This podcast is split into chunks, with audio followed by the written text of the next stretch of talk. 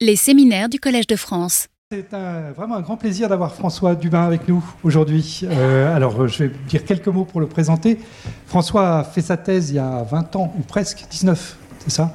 Le temps passe. Euh, sur des problèmes de matière condensée. C'était euh, des, des, excitons, c'est ça? Dans, des chaînes quasi-indées, enfin des excitons quasi-indés dans des chaînes. donc, problème de matière condensée pure et dure. Et puis ensuite, il s'est converti vers l'optique quantique euh, et des, domaines qui sont plus proches des nôtres. Euh, ah, c'est ton ordinateur qui est en veille peut-être euh, En faisant d'abord un postdoc avec Rainer Blatt pendant trois ans, 2005-2008. et puis ensuite, en allant à Barcelone, à l'ICFO, euh, donc c'était avec à l'époque avec Jürgen Herschner qui faisait des pièces, des ions piégés chez lui, mais euh, et toi tu as développé ta, propre thématique à l'ICFO.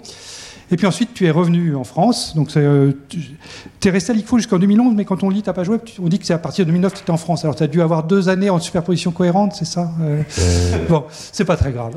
tu, tu, vas nous expliquer ça. Voilà. Et il s'est consacré, donc, à partir de 2009 ou 2011, euh, aux excitons et à la condensation de Bose-Einstein d'excitons. Donc, c'est, excitons, c'est un retour vers la matière condensée, mais néanmoins avec des, des, des, des perspectives aussi de faire des liens avec la physique atomique.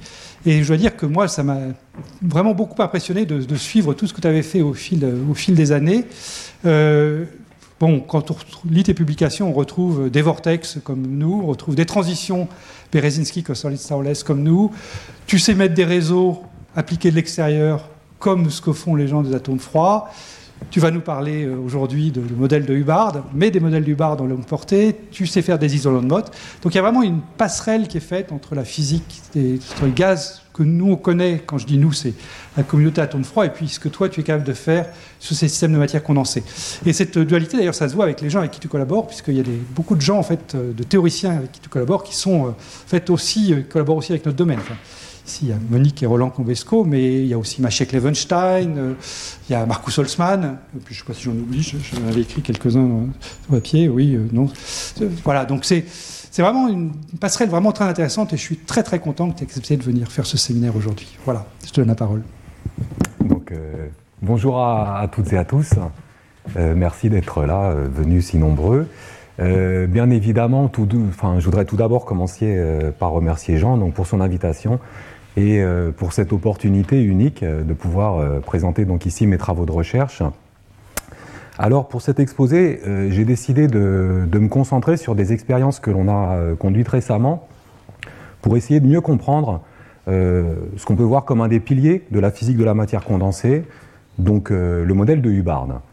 Et le modèle de Hubbard a été introduit donc, au début des années 60 pour donner une, euh, pour formaliser ou pour justifier euh, une propriété très importante, à savoir le caractère isolant des métaux de transition.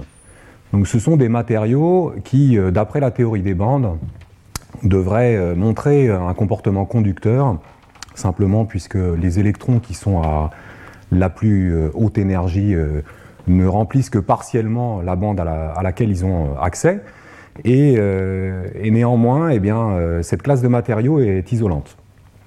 Donc au début des années 60, on savait, grâce aux travaux euh, de Mott, Byers, que cette nature isolante des métaux de transition était en fait issue du rôle primordial que jouent les corrélations électroniques dans le système.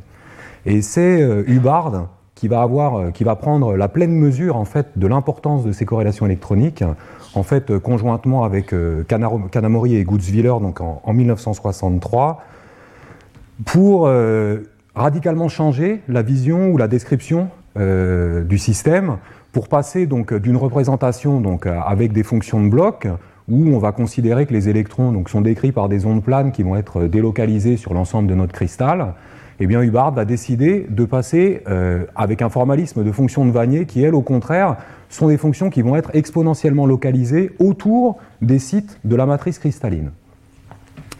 Et Hubbard, donc, euh, originellement, donc, justifie son approche en disant euh, que les électrons D, donc euh, ceux-ci, dans ces matériaux, en fait, n'interagissent que très proches des sites de la matrice cristalline, et donc il décide finalement d'attacher les électrons aux atomes comme on peut le voir ici, et il va quand même néanmoins leur laisser la probabilité, ou la possibilité, si vous voulez, de passer d'un atome à un autre, et on va ainsi pouvoir avoir des situations où éventuellement eh on aura un atome avec une double occupation, une, une paire d'électrons dont les spins seront donc euh, antiparallèles. Donc l'hamiltonien de Hubbard est très simple. hein. Il y a deux paramètres. Il va y avoir donc la capacité que vont avoir les électrons pour, ou, les, particules, si vous voulez, dans confinées dans un potentiel périodique pour passer d'un site au site voisin, ce qu'on appelle l'amplitude de saut, le paramètre T. Et le deuxième paramètre sera la force des interactions lorsque un site sera doublement occupé, U, que j'ai représenté ici, donc euh, positif. Et, euh, et malgré cette simplicité, ou ce caractère élémentaire euh, peut-être pour certains, eh bien, l'hamiltonien de Hubbard est, est quasiment à la base d'un nombre assez considérable de phénomènes que l'on peut trouver donc, dans les systèmes qui sont fortement corrélés. Et j'ai souhaité insister maintenant sur deux hypothèses qui sont très fortes et qui sont sous-jacentes à cette vision donc euh, relativement euh, élémentaire. La première, c'est que Hubbard décide de ne considérer qu'un seul état accessible aux particules, donc dans chacun des sites du réseau, un seul niveau de Vanier. Et c'est une hypothèse très forte, hein, parce que dans le cas général, on va avoir dans chacun des sites un, potentiel de confinement qui va avoir une profondeur qui va être relativement grande, et donc quand on fait le calcul, eh bien, on trouve, pour cet exemple, là je vous montre quelques simulations numériques où on a donc un site du réseau et on voit qu'on a accès à trois euh, niveaux de Vanier. Vous avez ici donc la représentation des fonctions de Vanier, donc qui sont bien exponentiellement localisées donc autour du centre du site ici. Et donc on est dans ce régime du cas général, multi-orbital, et Hubbard on va décider de ne considérer que le niveau d'énergie la plus basse. La deuxième hypothèse, c'est qu'il ne va considérer qu'une interaction sur site, avec une amplitude qui sera U. Et là aussi, c'est une approximation très forte, puisque dans le cas général, on a un tenseur d'interaction qui est complexe, puisqu'il va avoir un grand nombre d'indices. On va euh, pouvoir d'a- d'abord, on va devoir prendre en compte des indices de sites, puisqu'a priori, les interactions ne vont pas être locales. On pourrait avoir des interactions entre des sites distants du réseau. Et donc, on doit déjà commencer par mettre quatre indices de sites. Ensuite, on va avoir les indices de bande, puisque comme je viens de vous le montrer, on peut aussi euh, donner euh, dire, la possibilité aux particules d'avoir différents niveaux de Vanier dans chacun des sites. Et donc, on a des indices de bande. On termine ici donc avec huit indices. Et je vais quand même souligner que j'ai caché le degré de liberté en spin. Et donc, euh, avec ces deux hypothèses, Hubbard va décliner euh, la forme célèbre de l'hamiltonien, donc de, de Fermi-Hubbard, euh, qui est écrit ici donc, sous sa forme la, plus standard, j'ai envie de dire. Donc, le premier terme, avec l'amplitude de saut T, donc on a introduit les opérateurs de création-annihilation donc pour les fermions, qui vont avoir un spin S et qui vont pouvoir passer donc, du site J au site I.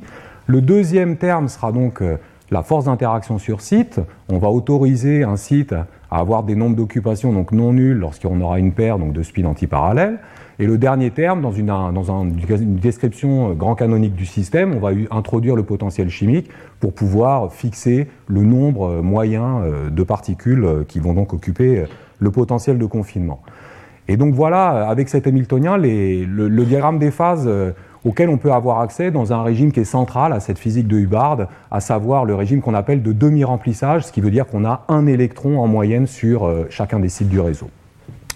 Donc on peut élégamment euh, décrire le, diagramme des phases euh, dans un espace de paramètres avec la température et la force d'interaction. Donc les deux quantités sont renormalisées ici par rapport à l'amplitude de saut. Et euh, donc on voit qu'à suffisamment basse température, euh, lorsque euh, en fait l'interaction sur site est non nulle, eh bien on a une phase isolante de Mott avec exactement un électron donc dans chacun des sites du réseau, qui en plus va présenter un ordre de spin antiferromagnétique, donc les spins des électrons s'alternent lorsqu'ils passent d'un atome à, l'atome voisin. Donc cette phase ici, lorsqu'on va la chauffer, eh bien, l'ordre de spin est un peu plus fragile que l'ordre de charge, en fait beaucoup plus fragile que l'ordre de charge. Et donc quand on chauffe, on va passer on va conserver l'ordre de charge, donc on va conserver un régime dans lequel il y aura une particule donc dans chacun des sites euh, de, de la matrice cristalline. Par contre, on va perdre l'ordre en spin et donc on passe dans une phase qui va être de type isolante de Mott mais paramagnétique. Et enfin, euh, à à, je dirais, dans, dans le régime où l'amplitude de saut va devenir grande, ou suffisamment grande par rapport à l'interaction sur site U, eh bien, les, parties, les, électrons, donc dans le cas de Hubbard, vont pouvoir être délocalisés dans le système, puisqu'à la fin, euh, je dirais, le, le, le- la force d'interaction sur site n'est pas suffisante pour finalement bloquer cette propagation ou cette, ce transport des, électrons. Et donc on est ici dans une phase du coup métallique, donc sans ordre de spin, donc ce que j'appelle ici donc une phase, donc un paramagnétique métal. Donc le domaine d'application de, cet Hamiltonien de Fermi-Hubbard est très grand. Euh, on voit ici euh, qu'il permet donc de prédire ou d'écrire des phases euh, essentielles au, magnétisme quantique.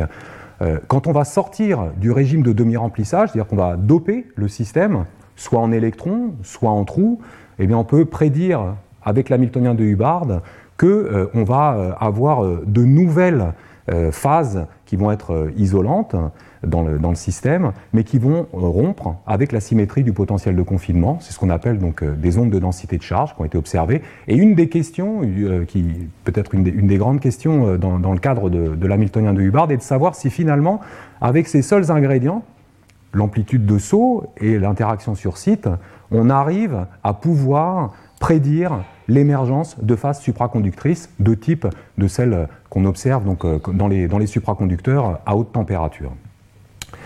Il y a une deuxième déclinaison de l'Hamiltonien de Hubbard, parce qu'on n'est pas obligé de se restreindre au cas originel fermionique, et un peu plus tard, eh bien, on s'est intéressé au cas euh, bosonique, et donc on peut euh, transposer euh, l'Hamiltonien de Hubbard donc pour un système de bosons. Pour le, terme de saut, ça ne change virtuellement rien. Par contre, pour l'interaction sur site, même si on a accès à un seul niveau de Vanier, eh bien avec les bosons, on n'a plus à souffrir, entre guillemets, du principe d'exclusion de Pauli, et donc on va pouvoir empiler les bosons dans l'état de Vanier auquel ils ont accès dans chacun des sites du réseau. Et donc on va avoir un terme d'interaction qui va être de la forme UNN-1, où n sera le nombre d'occupations euh, sur le site en question. Donc on va garder le potentiel chimique. Et cette fois-ci, pour décrire le diagramme des phases accessibles au système, on va se placer dans un espace de paramètres où on va bien sûr bah, vouloir remplir le réseau. Donc on va varier le, remplissage via le potentiel chimique suivant l'axe vertical. Et suivant l'axe horizontal, on va continuer à garder la, compétition entre l'interaction sur site et l'amplitude de saut. Ce qu'on peut voir, c'est que eh pour les bosons, comme les fermions, quand l'interaction sur site est grande devant l'amplitude de saut, on va bloquer le saut des particules et donc on va favoriser des phases isolantes qui seront des isolants de Mott avec un, deux, voire trois bosons donc dans, chacun des sites du réseau. Et à température nulle, eh bien quand on va augmenter l'amplitude de saut, on va offrir la possibilité aux bosons d'être délocalisés dans le système, auquel cas, euh, donc à, t égale à 0, on va rentrer dans une phase superfluide qui sera donc caractérisée euh, par sa cohérence de phase macroscopique. Aujourd'hui, un enjeu important de la, de la recherche donc autour de l'Hamiltonien de Bose-Hubbard, c'est de réussir à étendre la portée des interactions dans le système. On ne veut pas se contenter de, n'avoir que ce terme U là. On va vouloir, par exemple, introduire donc, euh, cette interaction entre proches voisins. Donc on va revenir ajouter un nouveau terme à l'hamiltonien, ce qui correspond, si vous vous souvenez, du tenseur d'interaction U avec ces fameux 8 indices, 8 indices pardon, que ça correspond donc à, calculer la valeur de ce tenseur pour les plus proches voisins du réseau.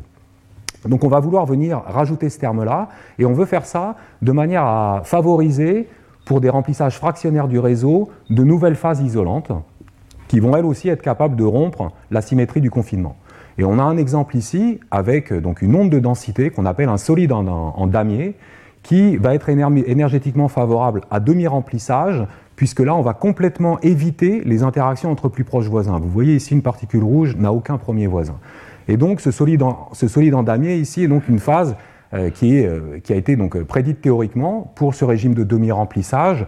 Et on peut même aller plus loin puisque à suffisamment basse température, ici j'ai un diagramme de phase que j'ai représenté à température nulle, on s'attend même à avoir émergé une phase tout à fait remarquable de la matière quantique qui a été prédite euh, euh, dans les années 60, qu'on appelle un supersolide, et qui va venir marier euh, deux propriétés a priori que l'on ne peut pas concilier, à savoir la cohérence de phase macroscopique du supersolide, du superfluide, pardon, et en même temps un arrangement cristallin avec un nombre bien défini de particules dans chacun des sites du réseau. C'est donc cette phase-là euh, super solide. Voilà, donc j'ai voulu montrer euh, un petit peu la, je dirais, la, portée de, de l'Hamiltonien de Hubbard, de la physique de Hubbard, que ce soit pour le régime fermionique ou bosonique.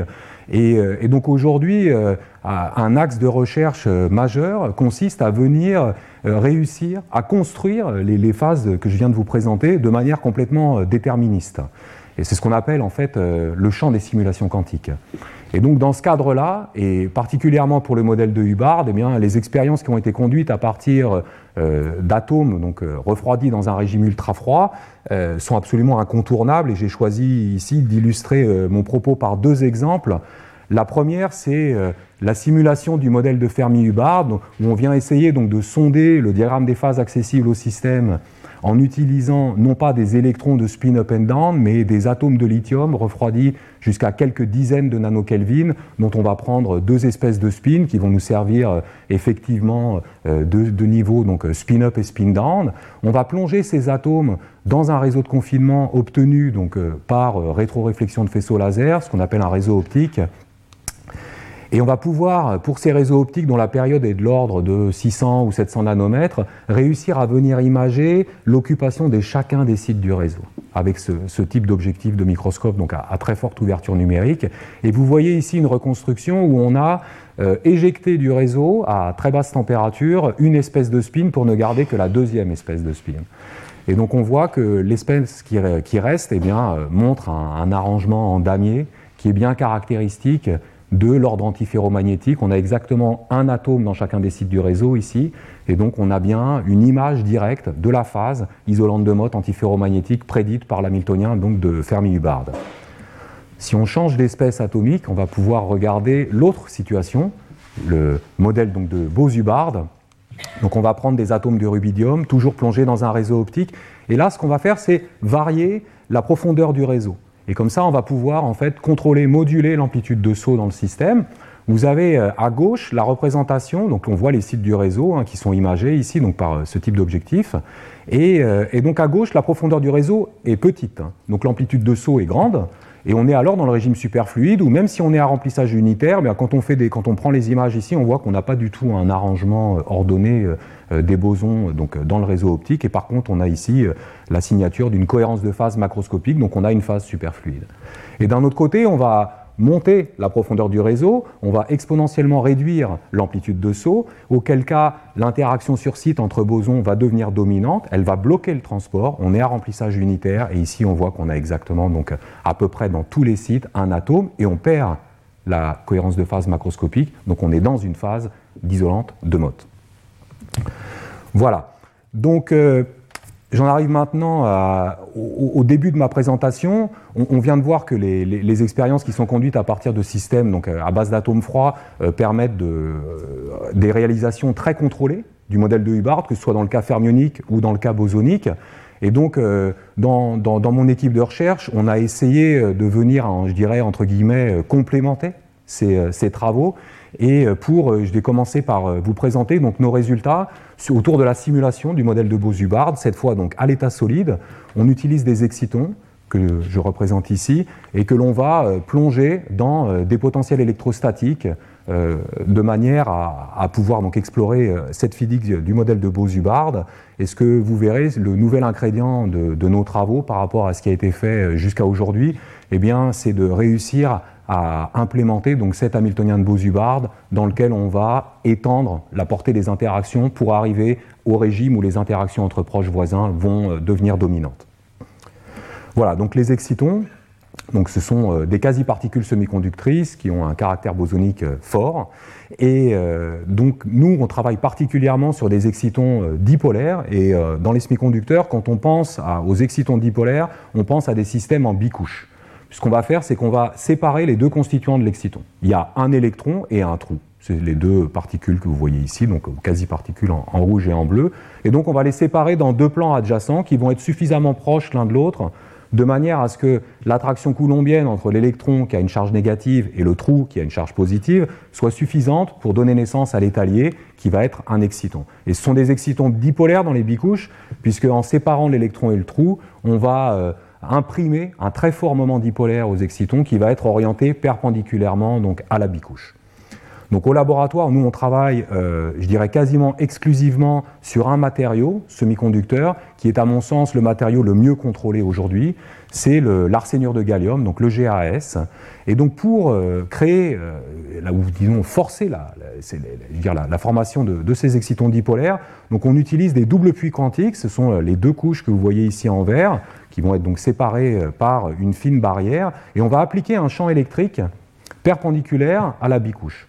Et comme ça, on arrive à incliner les bandes d'énergie, et pour s'assurer que le minimum d'énergie pour les électrons va être dans un puits quantique, alors que le minimum d'énergie pour les trous sera dans le deuxième puits quantique. Donc on a bien ici imposé une séparation spatiale au porteur, et vous voyez qu'on arrive à, donc euh, je vais représenter ici donc les excitons dipolaires avec le trou, l'électron et donc euh, le moment dipolaire. Et voici donc les, propriétés euh, physiques, je dirais, essentielles donc, pour les excitons dipolaires, donc leur caractère bosonique mais aussi leur caractère radiatif, ce qui veut dire qu'on peut les injecter dans un échantillon via une excitation lumineuse, et on peut aussi ensuite détecter les propriétés physiques des excitons, toujours grâce à la lumière, essentiellement lorsque l'électron et le trou vont se recombiner, ce qui nous donne euh, ce que j'aime avoir comme une espèce de photographie de la mort d'un exciton. Donc ces excitons euh, vivent malgré tout longtemps, euh, plus que, disons, jusqu'à quasiment des microsecondes, et en même temps, dans, dans, l'arsénure de gallium, on a une thermalisation très rapide jusqu'à basse température, dans la gamme de la centaine de millikelvin, et donc on peut utiliser, on peut étudier des, des fluides donc à l'équilibre thermodynamique, et donc enfin, bien sûr, le moment dipolaire électrique permanent que portent les excitons, qui a une amplitude considérable. On peut arriver à faire des hétérostructures dans lesquelles on a 502 bails de moment dipolaire électrique. Ce, dipôle va imposer des interactions répulsives entre excitons qui vont être extrêmement fortes, et en même temps, on va l'utiliser pour pouvoir contrôler le confinement spatial des excitons via l'interaction donc entre leurs moments dipolaires et un champ électrique que l'on va appliquer grâce à des électrodes que, l'on peut donc déposer sur une hétérostructure qui incorpore un, double puits quantique. On a un exemple ici pour faire un piégeage en forme de boîte. Et donc pour faire une boîte dans laquelle on va confiner les excitons dipolaires, on peut, euh, je dirais, quasiment simplement déposer une électrode à la surface de l'échantillon. On va polariser cette électrode. Les excitons dipolaires vont minimiser leur énergie potentielle dans les régions où le champ électrique est le plus fort, donc sous l'électrode qu'on a déposée. Et donc, vous voyez ici, j'ai calculé, euh, via des, simulations par éléments finis, eh bien, le, profil de potentiel qu'on a donc pour les excitons dipolaires. On a une belle boîte, bien plate. On a utilisé ce type d'échantillon, un petit peu plus compliqué euh, euh, malgré tout, pour, pour, par exemple, sonder la superfluidité à deux dimensions, donc la transition de, de Berezinski-Kosterlitz-Taules. Mais dans cet exposé, bien sûr, il va être beaucoup question de réseaux périodiques, et donc on peut aussi créer des réseaux dans lesquels on va confiner les excitons, des réseaux par exemple bidimensionnels, donc carrés, en déposant donc ce type d'arrangement d'électrodes à la surface de nos échantillons. Vous avez ici une vue euh, un peu plus détaillée de la, la forme de nos électrodes. Donc on va ici euh, calculer, varier un grand nombre de paramètres, la forme des électrodes, la, position du double puits quantique par rapport à la surface, etc., de manière à exactement arriver dans le régime dans lequel on veut travailler.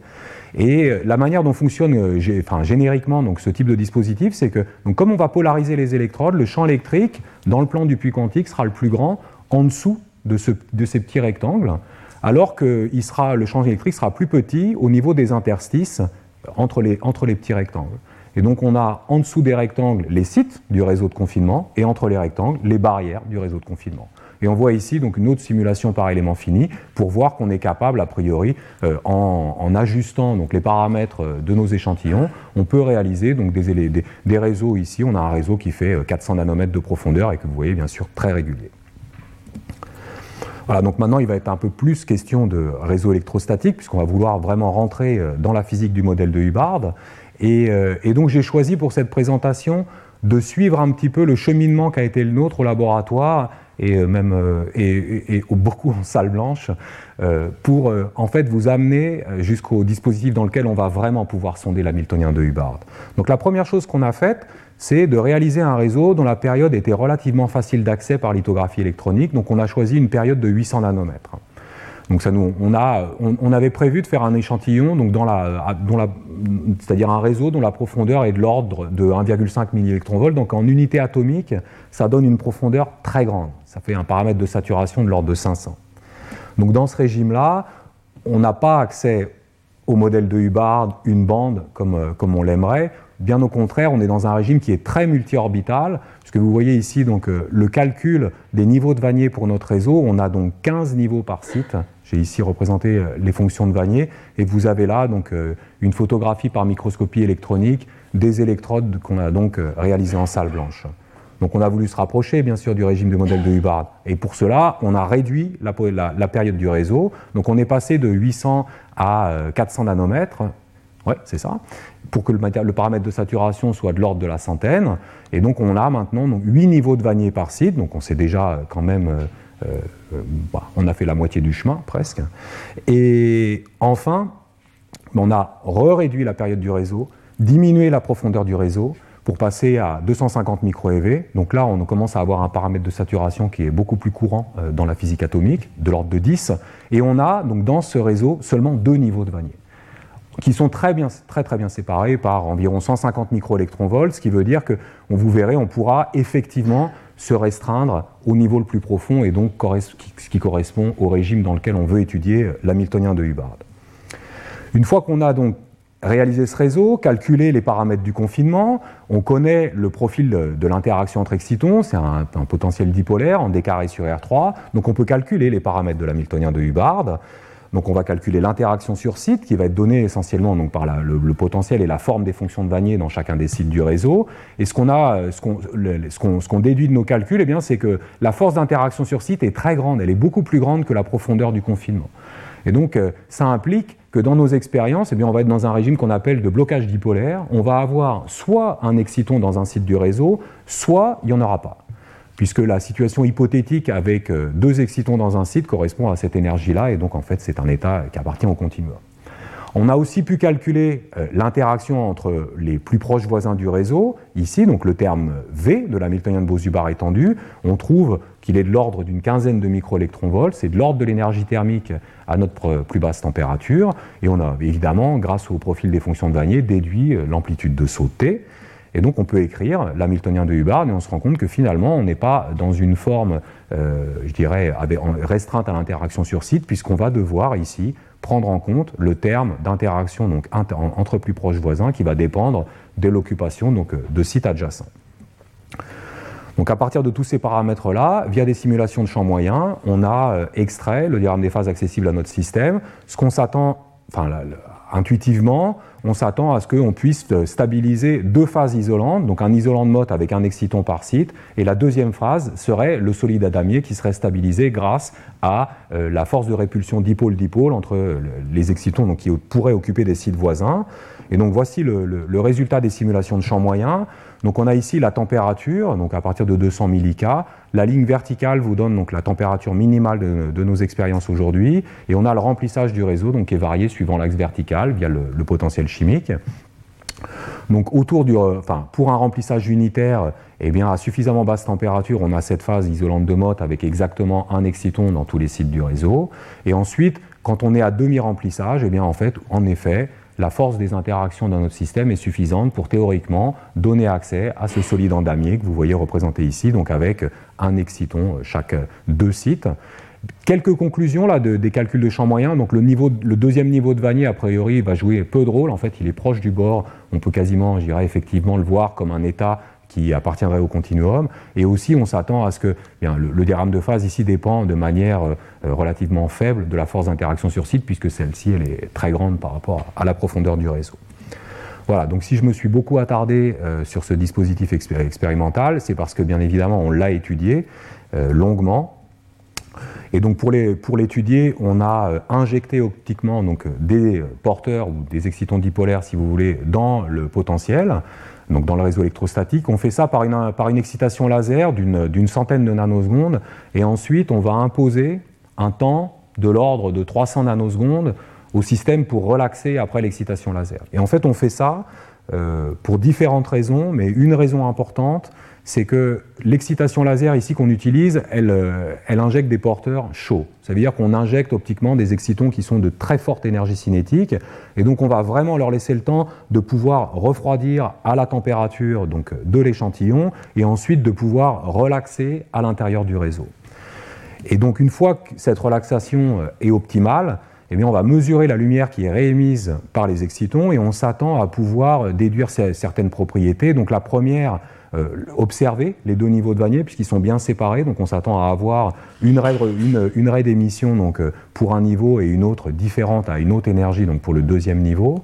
En mesurant l'intensité de chacune de ces raies, eh bien, on s'attend à pouvoir mesurer l'occupation dans les sites du réseau, si on calibre la densité moyenne.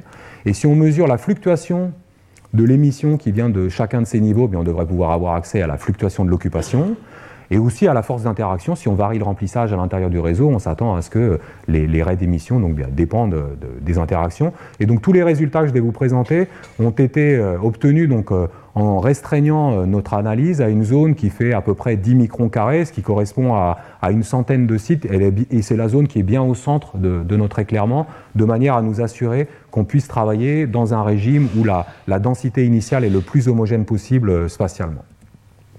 Voilà. Donc je peux maintenant passer donc à la caractérisation de ce, dispositif à 300 millidegrés Kelvin. La première chose qu'il fallait vérifier, c'était d'observer les deux fonctions de Vanier. Ce qu'on a réussi à faire dans un régime très très dilué, on voit qu'on a très peu de signal. Vous avez ici euh, l'intensité de la lumière qui est réémise par les excitons en fonction de l'énergie, et on mesure 15 coups par minute. Et on voit qu'on a surtout deux raies qui sont très bien séparées par à peu près 150 micro-EV, c'est ce à quoi on s'attendait. Et en fait, le profil de chacune de ces raies est simplement donné par la réponse instrumentale de notre système de détection. Donc ici, euh, c'est deux fois la même chose, si vous voulez. Donc ça, c'est très bien. Ensuite, on a voulu voir la force de l'interaction sur site. Même si à la fin on est dans un régime de blocage dipolaire, on voulait vérifier que le U était suffisamment grand pour pouvoir euh, assurer donc, euh, ce blocage dipolaire. Et donc là, du coup, on est passé dans un régime où on a en moyenne un tout petit peu plus d'un exciton par site. Et ce qu'on peut voir, c'est cette raie ici, donc, euh, qui est bien ajustée par la ligne noire, qui correspond donc à, si vous voulez, à l'émission qui vient du réseau, alors que cette deuxième contribution ici n'apparaît que lorsqu'on passe au-dessus du remplissage unitaire et marque en fait la contribution en énergie des excitons qu'on a rajoutés une fois que le réseau était déjà plein. Et donc, euh, on voit bien ici que ces états-là sont euh, très loin en énergie de l'ordre de 500, 700 microélectronvolts. Et donc, euh, on a bien ici le, régime où le U, on voit, je dirais, en image le fait que U est grand, donc devant la, profondeur du réseau. Et donc, vu que tout marche bien, on a cherché à voir comment est-ce qu'on pouvait donc extraire, signaler la présence de, de phase isolante dans le système. Donc je rappelle ici très brièvement que dans le régime où la force d'interaction sur site est très grande devant l'amplitude de saut, euh, l'hamiltonien donc, euh, de Hubbard est a priori donc, euh, diagonal dans la base des états nombres. Et ce qui va se passer, c'est que on va avoir un nombre bien défini donc, de particules par site en fonction de euh, la valeur du potentiel chimique. Donc, lorsque le potentiel chimique est plus petit que U, on est dans le régime où on a un isolant de Mott avec exactement une particule par site, et ensuite entre U et 2U, on passe à deux particules par site, etc. Ce qui veut dire qu'on a euh, des phases Mott qui sont protégées énergétiquement par un gap en énergie donc, qui, va être donné par U, et surtout on voit que la compressibilité donc, qui est donnée par la dérivée partielle du nombre d'occupations par rapport au potentiel chimique euh, va être nulle dans chacune de ces phases motes. Et donc pour signaler la, formation donc, de phases isolantes excitoniques dans, euh, dans notre système, eh bien, on va mesurer cette compressibilité, et pour mesurer la compressibilité, on va en fait euh, se reposer sur le théorème de fluctuation-dissipation qui nous dit que finalement la compressibilité ou la racine carrée de la compressibilité euh, multipliée par l'énergie thermique est proportionnelle à la, à la déviation standard donc du nombre d'occupations divisé par la valeur moyenne. Et nous, expérimentalement, on a relativement facilement accès à, à cette quantité on va en fait répéter la même expérience une dizaine de fois typiquement pour chaque condition expérimentale. Et vous voyez ici donc les spectres de photoluminescence que l'on mesure lorsqu'on répète donc la même expérience. Et je, vous ai précédemment indiqué qu'en fait le, le maximum, on dirait l'intensité de la photoluminescence va nous donner accès au niveau de remplissage. Donc vous voyez pourquoi est-ce qu'ici on a accès donc au sigma de n. Et donc on va mesurer la déviation standard de l'intensité de la photoluminescence divisée par la moyenne et comme ça on peut extraire donc directement la compressibilité. Donc voilà le, résultat euh, de nos analyses. Donc euh, la mesure de la compressibilité dans euh, ce réseau de 250 nanomètres de période, donc mesurée via la déviation standard de l'intensité maximum de la photoluminescence en fonction du remplissage. Et ce qu'on peut voir, c'est qu'ici, donc, le niveau de bruit poissonien, ou le, si vous voulez, le niveau de la fluctuation classique euh, qu'on attend dans le système est de l'ordre de 20%, et on a deux positions ici, enfin, précisément dans le régime où on est à demi-remplissage et ici à remplissage unitaire, où on a deux phases dont les compressibilités sont très en dessous de la valeur poissonienne, et donc on s'attend à ce que ces deux phases correspondent effectivement euh, au solide adamier et à un, isolant de Mott avec euh, un exciton par site. On peut je dirais, mieux appréhender euh, la, physique de ces, de ces, deux réalisations en comparant les spectres de photoluminescence qui sont émis euh, dans, chacune de ces deux conditions. Donc la première à demi-remplissage, donc on voit qu'on a une, une, forme de spectre, vous avez l'énergie avec euh, l'intensité de la photoluminescence, on voit que la forme du spectre est telle qu'elle est dominée par une seule raie de recombinaison qui a l'énergie du niveau de Vanier le plus bas. Donc on voit bien qu'ici, tous les excitons occupent le même niveau d'énergie, donc sur la centaine de sites que l'on regarde. Et vous voyez quand même ici un tout petit peu de contribution du deuxième niveau de Vanier dans ces expériences. Quand on passe au remplissage unitaire, on a toujours une raie de photoluminescence qui est donnée essentiellement par la réponse instrumentale de, de, notre détection. Et ce qu'on voit aussi, c'est que le maximum en énergie de la photoluminescence n'est plus à l'énergie de la première fonction de Vanier. Et ça, c'est pas surprenant du tout, puisque à remplissage unitaire, eh l'énergie ici, donc de la photoluminescence, doit être celle de la première fonction de Vanier plus quatre fois l'interaction entre les premiers voisins. Et donc en mesurant l'écart en énergie entre ces deux contributions, eh bien, on a directement accès expérimentalement à la force d'interaction entre des excitons qui sont plus proches voisins dans le réseau, et on extrait ici 25 microélectronvolts, ce qui correspond bien à, je dirais, à l'ordre de grandeur auquel on s'attendait, euh, théoriquement parlant, en ne prenant en compte que le profil de notre réseau, calculé. Donc là, on aurait voulu faire exactement euh, comme euh, les expériences euh, que j'ai présentées au début pour les atomes froids. On aurait voulu mesurer ce qu'on appelle le facteur de structure, c'est-à-dire qu'on aurait voulu mesurer l'occupation de chacun des sites de notre réseau. mais la période du réseau, c'est 250 nanomètres, donc on est bien en dessous de la limite de diffraction. On ne peut pas, nous, expérimentalement, imager l'occupation de chacun des sites. Donc ce qu'on a fait à la place, pour vraiment, je dirais, conforter les, les conclusions qu'on pouvait tirer jusqu'alors, c'est euh, comparer la, mesure de la stabilité thermique à la fois de la phase isolante de Mott, mais aussi euh, du solide à damier par rapport au calcul de champ moyen qu'on est capable de conduire sans aucun paramètre donc euh, ajusté. je vais vous guider au travers de ces résultats. Donc la première, donc la stabilité thermique de la phase isolante de Mott. Donc ici on a la compressibilité en fonction de la température. Les points ici noirs sont euh, les résultats expérimentaux donc, euh, que l'on obtient en monitorant les fluctuations d'intensité du, maximum de la photoluminescence. Et en gris vous avez le niveau de fluctuation auquel on s'attendrait pour une statistique poissonienne pour notre niveau de signal. Donc c'est la limite classique. Et donc ce qu'on voit, c'est que le résultat des, calculs de champ moyen, donc les deux lignes ici, euh, grises et violettes, ajustent très bien euh, le résultat euh, de nos observations. Et on voit aussi que la phase isolante de Mott est à peu près stable jusqu'à ce niveau-là, un petit peu avant 800 millikelvin, où euh, bah, la compressibilité rejoint, passe du régime sous-poissonien à un régime où elle devient, donc elle prend des valeurs poissoniennes. Et on peut, en regardant la, forme du spectre de photoluminescence, mieux comprendre comment est-ce que se passe finalement la destruction de cette phase isolante de Mott par activation thermique. Donc ici, on a le spectre de la phase mode donc à 300 millK, très incompressible, très bien ajusté par euh, une seule, euh, une seule raie de recombinaison.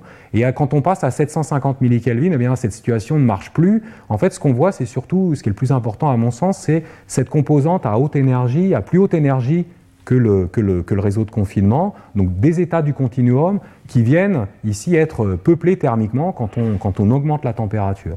Et donc ce que vous voyez en fait en comparant ces deux spectres, c'est que en, chauffant l'isolant de Mott, eh on arrive à un moment à extraire des excitons thermiquement, à les, prendre du réseau et les porter dans les niveaux donc du continuum au-dessus du réseau, ce qui un peu peut aussi être vu comme, euh, je le résultat d'une double occupation hypothétique dans ce régime où on, a un, un blocage dipolaire. Donc la même chose euh, pour euh, la phase de solide en damier. Donc euh, on a euh, ici encore une fois donc, la compressibilité en fonction de la température, donc toujours les points expérimentaux, euh, les codes de couleur n'ont pas changé. Et ce qu'on peut voir, c'est que du coup cette ligne orange, donc le résultat des, des, simulations de champ moyen, donc ajuste très bien le résultat de nos mesures à condition que le potentiel d'interaction V là, entre plus proches voisins soit de l'ordre de 30 microélectronvolts. Donc on avait mesuré 25, donc là on, on, retombe bien sur nos pieds. Et on voit donc ici cette phase de solide en damier en fait elle est thermiquement beaucoup moins stable que l'isolant de Mott essentiellement au laboratoire. Dès qu'on commence à chauffer on va annihiler donc le solide en damier Et la raison sous-jacente, c'est que la protection énergétique du solide en damier, ça n'est que quatre fois, si vous voulez, la force d'interaction entre premiers voisins. Donc c'est beaucoup plus faible que euh, la, protection donc, euh, de la phase de type MOT. Et on peut voir ici, donc, en comparant les deux spectres, donc dans le régime où on a bien le solide en damier, vous voyez ce spectre à l'énergie de la première fonction de Vanier et qui est donc euh, donné par une seule raie de recombinaison. Et quand on chauffe toujours à demi-remplissage, donc à 750 millikelvin, on voit que la forme du spectre a radicalement changé puisqu'on commence à avoir ici une, une contribution très importante euh, qui correspond à l'interaction entre des excitons qui ont des voisins, contrairement donc à la contribution orange pour laquelle il n'y a aucun premier voisin qui interagisse avec euh, les excitons. Voilà, donc pour conclure un petit peu euh, cette partie, on, vient de voir comment on peut à la fin réussir à l'état solide à contrôler les paramètres de, nos systèmes de manière à venir émuler donc l'hamiltonien de Bose-Hubbard étendu à l'interaction entre premiers voisins j'ai brièvement euh, mentionné le cas multi-orbital de l'Hamiltonien de Hubbard. Je, n'ai pas le temps aujourd'hui donc euh, de rentrer dans les détails. Je voulais juste un petit peu mettre en avant ce résultat expérimental. Donc pour un réseau de 400 nanomètres, donc il y avait 8 niveaux de Vanier. Et on est capable dans ces dispositifs aussi de, réaliser des phases de type euh, isolante de Mott, où là c'est un peu un peu plus compliqué. Je vais quand même juste détailler un tout petit peu cette, euh, cette image donc, euh, de la photoluminescence qui est résolue à la fois euh, spatialement et spectralement. Donc on a ici l'espace, l'énergie. Là, je ne sais pas si vous voyez bien, mais il y a à chaque fois un petit trait. Chacun des petits traits correspond à la position en énergie d'un des, des, niveaux de Vanier. Et là, vous avez donc la lumière qui est réémise. Vous voyez qu'on a la, la, même énergie au travers ici donc de 5 microns, donc ça fait une bonne dizaine de sites. Et donc on a cette phase isolante de mode qui en fait est formée pour particulièrement le, cinquième niveau de Vanier. Et on voit que ici, on a, une physique qui est, euh, qui est non triviale dans, dans, ce régime euh, multi-orbital. Et donc, euh, pour conclure, un petit peu généralement, j'ai souhaité mettre en avant les prérequis expérimentaux pour pouvoir réussir à adresser cette physique-là. Et particulièrement, je vais insister sur deux conditions instrumentales. La première, la minimisation du désordre dans le potentiel de confinement, puisque si on a un potentiel désordonné, on n'arrivera pas à, avoir accès donc, euh, aux phases euh, que, je, que je viens de détailler. Et donc on a étudié expérimentalement le rôle du désordre du potentiel de confinement pour la, formation euh, donc au moins de, phases isolantes de type MOT. Je ne vais pas avoir le temps de vous expliquer comment on a fait ça, mais ce qu'on a fait, c'est qu'on a réussi en fait à désaccorder un nombre de sites contrôlés dans le réseau, et on a choisi de désaccorder ça d'une valeur qui est en énergie plus grande que l'énergie thermique, trois fois plus grande. Comme ça, on est sûr que le niveau de désordre ne va pas pouvoir être écranté thermiquement, comme ça peut être le cas donc, euh, pour une phase de type euh, isolant de. Et donc, on a mesuré la compressibilité dans ce régime en fonction, donc on a la compressibilité en fonction de la fraction de sites euh, qui vont être donc impactés par, ces, ces, la fraction de défauts. En fait, on peut voir ces sites comme des, défauts dans le potentiel. Et ce qu'on voit, c'est que dès qu'on a entre 20 et 25% des sites qui sont donc euh, à des énergies différentes de la valeur euh, euh, initiale, eh bien, la compressibilité va brusquement sauter dans une valeur qui sera donc de l'ordre de 1. C'est une compressibilité ici qui est normalisée par rapport à sa valeur poissonienne. Le deuxième prérequis, il était complètement sous-jacent dans toute ma discussion, puisque je toujours considéré qu'on avait accès ici à un régime où on remplissait nos réseaux avec uniquement des excitons dipolaires et il n'y avait aucun autre porteur de charge qui pouvait éventuellement interagir avec les excitons. Donc ça, c'est une hypothèse qui est très forte. Hein. Et euh, en fait, on peut voir ici que les expériences que je viens de vous décrire euh, sont bien euh, réalisées dans ce régime-là, puisqu'on a une seule raie de photoluminescence qui est due à la recombinaison radiative d'un exciton neutre. Mais dans le système, on pourrait très bien, et dans nos échantillons qui sont polarisés électriquement, avoir autre chose que des excitons dipolaires, et en particulier, on peut avoir donc des trous de la bande de valence. C'est-à-dire que le système peut être dopé, et à ce moment-là, ne sera pas électriquement neutre. Dans ce régime où on a donc des excitons neutres et euh, des, enfin, excitons, disons des excitons neutres qui interagissent avec euh, euh, des charges excédentaires, eh bien, on s'attend à avoir un théorie, on s'attend, on sait qu'on devrait mesurer alors un spectre de photoluminescence avec une raie donc, qui correspond à la recombinaison des excitons neutres, ça veut dire cette composante-là, plus éventuellement une deuxième raie qui va être à plus basse énergie, ce qui indique entre guillemets que l'attraction ici entre l'électron et le trou va être plus grande que la répulsion entre les deux trous un autre problème à trois corps. Et donc je vais appeler un, exciton chargé pour éviter euh, des détails complexes. Je ne sais pas si c'est plus ou moins compliqué que l'état d'Efimov, mais en tout cas, c'est pas simple. Et, euh, et donc, on s'attend à avoir ces deux raies. Et en fait, au laboratoire, bien nous, on est très habitué à ça, puisqu'on peut euh, contrôler nos échantillons. On a développé un savoir-faire via euh, l'intensité de notre excitation laser et les tensions qu'on applique sur nos échantillons. Et on peut, à la demande, passer du régime où on a vraiment donc, que des excitons euh, neutres dans les réseaux de potentiel au régime où, à la fin, on va avoir des contributions similaires entre les excitons neutres et chargés. Et puis même, éventuellement, on peut réussir à ajuster le système de manière à ce qu'il n'y ait plus d'excitons neutres, mais on n'aura que des excitons chargés. Dans le, dans le, réseau électrostatique.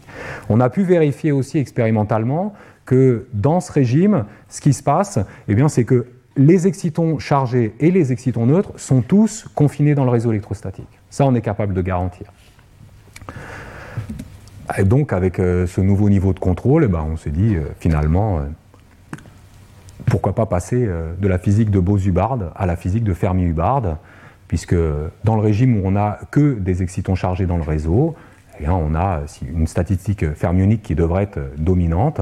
Et donc, on s'est placé dans le régime où on est à remplissage égal, avec autant d'excitons que de trous, pour vraiment s'assurer qu'on n'ait que des excitons chargés, confinés dans le réseau. Et on a cherché à construire des phases isolantes à partir de ces seuls excitons chargés. Donc à remplissage unitaire, donc ce qui veut dire qu'on a un exciton chargé donc, dans chacun des sites du réseau. On a, été, donc, on a réussi à trouver donc, les conditions expérimentales de manière donc, à n'avoir qu'une unique raie de recombinaison. Donc tous ces excitons chargés sont dans le même niveau d'énergie. Et on a pu vérifier que pour ce régime-là, dès qu'on varie donc, le remplissage en excitons, ce que l'on fait en fait en changeant la puissance d'excitation laser, et dès qu'on varie le remplissage en trous, ce que l'on fait en variant euh, le potentiel électrique que l'on applique sur notre, notre hétérostructure, eh bien on a seulement un minimum de compressibilité pour ces, deux valeurs-là conjuguées. Ça veut dire ici je ne change pas la tension que j'applique et ici je ne change pas la, puissance d'excitation laser. Et donc là on a la signature d'une phase de type isolante de Mott, mais cette fois-ci d'excitons chargés. Ensuite, on s'est dit bah, finalement euh, l'interaction entre les excitons chargés devrait être, euh, a priori, intuitivement, on s'attend à ce que ce soit plus grand qu'entre les excitons neutres, parce qu'on va rajouter des, répulsions coulombiennes. Et donc, eh ben, on devrait aussi pouvoir faire la phase demi-remplissage. Et donc, on a bien pu vérifier que oui, on arrive à faire cette phase à demi-remplissage, donc ce solide en damier, mais cette fois-ci, donc d'excitons chargés. Donc, on a une raie, etc. Et on retrouve exactement les mêmes signatures que pour la phase donc, isolante de Mott, à remplissage unitaire. Et en comparant ces deux réalisations, comme tout à l'heure, pour les excitons neutres, on peut extraire la force des interactions entre excitons chargés confinés entre les sites qui sont les premiers voisins du réseau. Et on a trouvé que cette force d'interaction était beaucoup plus grande, comme on s'y attendait, pour les excitons chargés que pour les excitons neutres. Et enfin, on peut aussi décider de laisser le système évoluer dans un régime où on va varier la, je dirais, le remplissage en excitons chargés par rapport en excitons neutres, ce qui correspond en fait à un régime où on va venir sonder la physique des états accessibles à un mélange Bose-Fermi, Bose pour les excitons et Fermi pour les excitons chargés. Et donc on a bien sûr conduit euh, ces études dans un régime de remplissage unitaire, c'est-à-dire qu'on a en moyenne une particule, exciton neutre ou chargé, dans chacun des sites du réseau. Et donc voilà ce qu'on observe. Vous avez ici donc, euh, la compressibilité des deux espèces que l'on peut monitorer en même temps puisqu'elles ne sont pas, euh, donc, euh, elles donnent pas des raies de recombinaison donc à la même énergie. Donc on a la compressibilité en fonction du remplissage en excitant chargé, sachant qu'on est donc dans ce régime de remplissage unitaire. Donc ici, quand ce paramètre nu-Cx est de l'ordre de 0, on n'a que des excitons donc, neutres dans, le, réseau et on a une phase qui est, dont la compressibilité est bien réduite par rapport à, la valeur poissonnienne. On a une phase de type isolante de Mott à remplissage unitaire d'excitons et ici, lorsque nu est de l'ordre de 1, eh bien, on a l'équivalent, mais cette fois pour les excitons chargés.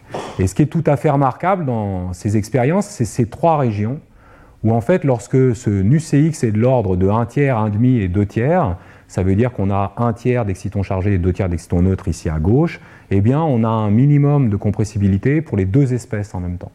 Ça veut dire qu'on a une phase ordonnée qui est, euh, je dirais, duale, donc des deux espèces en même temps, et, euh, et isolante. Et en analysant spectroscopiquement donc, euh, la photoluminescence et particulièrement la distance en énergie en fait, entre les deux raies d'excitons neutres et chargés, on a pu montrer que ces trois euh, euh, points pour lesquels donc, on minimise la compressibilité globale du système doivent donc, correspondre à des ondes de densité qui matérialisent un arrangement donc suivant les diagonales du réseau donc pour un tiers et deux tiers avec ici vous voyez donc deux lignes d'excitons chargés, donc c'est le rouge, séparé par une diagonale d'excitons neutres, c'est la ligne bleue. Pareil, donc, euh, mais symétrisé donc pour euh, le remplissage, donc un tiers, et au milieu, ça va être soit vertical, soit horizontal, mais on est a priori assez convaincu que c'est aussi, pour demi-remplissage, on a, on a des, des, phases de type stripes, et en, comparant toutes ces réalisations, on a pu enfin extraire la force d'interaction entre un exciton neutre et un exciton chargé qui seront euh, plus proches voisins dans le réseau. Et on voit bien ici qu'elle est encore, elle aussi, plus grande que celle que l'on avait mesurée entre excitons neutres. Voilà, donc j'en arrive à la conclusion euh, générale de, mon exposé. Donc on a vu euh, une première déclinaison bosonique du, du, modèle de Hubbard. Donc on est capable de sonder soit dans un régime multiorbital, soit dans un régime bande unique. On peut en fait euh, expérimentalement choisir si on veut seulement euh, avoir accès à des interactions sur site ou si on veut avoir des interactions qui vont être étendues aux, plus proches voisins du réseau et aussi donc la déclinaison fermionique. Donc on peut sonder des mélanges Bose-Fermi ou purement Fermi on va toujours travailler dans la limite de Heisenberg, puisqu'on va toujours avoir euh, une force d'interaction sur site qui sera très grande devant euh, l'amplitude de saut. Et donc on a vu ici qu'on avait euh, montré donc l'ordre de charge caractéristique de l'Hamiltonien de Fermi-Hubbard, donc ce qui correspond donc à, un régime haute température. Et en parlant de température, donc je pense une des perspectives importantes de nos travaux, eh bien c'est de réussir à, porter nos expériences dans un régime ultra froid. Ici, on était froid. J'ai présenté euh, des phases euh, de la matière quantique, euh, des isolants dont les compressibilités sont, je dont les niveaux de fluctuation d'occupation sont sous-poissoniens, donc sont des phases quantiques, mais on n'a pas vu apparaître les statistiques quantiques des particules, que ce soit bosoniques ou fermioniques. Et c'est ça aujourd'hui l'enjeu de nos travaux, c'est de réussir à rentrer dans le régime où la statistique quantique va devenir dominante. Et donc, on est dans la partie, euh, je dirais, pour l'aspect euh, boson ou euh, bose-hubbard, on est, on est très bien placé pour venir en fait sonder cette phase super solide, donc est prédit donc à peu près dans un espace de paramètres comme celui-là. L'échantillon que je vous ai présenté remplit très clairement la première condition. Par contre, on a un problème au niveau du rapport entre l'amplitude de saut et la température. Et donc, on est beaucoup trop chaud aujourd'hui. Il faut qu'on porte nos expériences dans une gamme très froide, de l'ordre de 10, 8 millica idéalement, de manière à pouvoir faire euh, considérablement monter ce deuxième paramètre et auquel cas, théoriquement, on devrait avoir accès, on devrait pouvoir la réaliser, cette phase, euh, cette phase super solide, sur éventuellement même des, grandes surfaces. Pour euh, la, partie, je dirais, Fermi-Hubbard de, de nos recherches, donc on a vu ici l'ordre de charge. Donc on a pu avoir accès à la partie donc à haute température du diagramme de phase.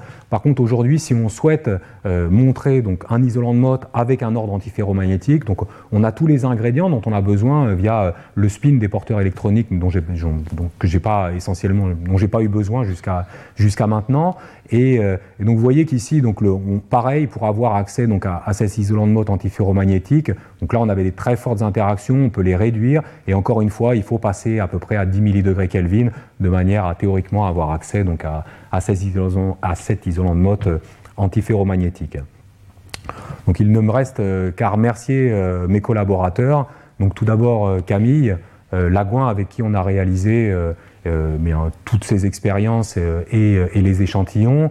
Je voudrais aussi chaleureusement remercier Stéphane Suffit qui était un, un, ingénieur de salle blanche ici qui a en fait nous a permis, si vous voulez, de mettre en place toute la nanofabrication nécessaire à, la réalisation de nos échantillons, c'était très difficile et, Stéphane, c'est vraiment euh, quelqu'un qui a un savoir-faire euh, en salle blanche et particulièrement en lithographie électronique qui est, à mon sens, exceptionnel.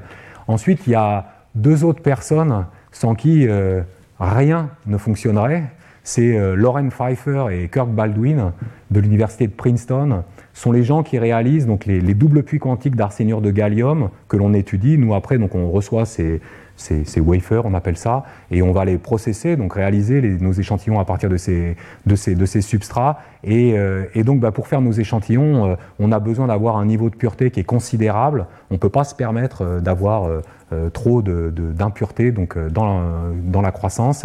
Et, donc voilà, le groupe de Lorraine Pfeiffer assure qu'il y a au maximum une impureté tous les 10 puissance 10 atomes de gallium. Donc on est normalement en terrain bien favorable et ça a été très important. Et comme le mentionnait Jean au départ, eh bien, je voudrais aussi chaleureusement remercier mes collaborateurs euh, théoriciens, donc Marcus Holzmann qui nous, euh, qui nous aide depuis déjà maintenant euh, de nombreuses années, et puis les, les, gens du groupe de Magic Levenstein, donc c'est eux qui ont conduit les, les, simulations de champ moyen donc pour l'Hamiltonien de Bozubard, donc Utso, Tobias, Timek et, et Ravi. Et donc je vous laisse avec ces références où vous pourrez trouver beaucoup plus de détails que ceux que je n'ai pu euh, donner donc, euh, pendant une présentation d'une heure. Voilà, je vous remercie beaucoup. Retrouvez tous les contenus du Collège de France sur www.colège-2-france.fr.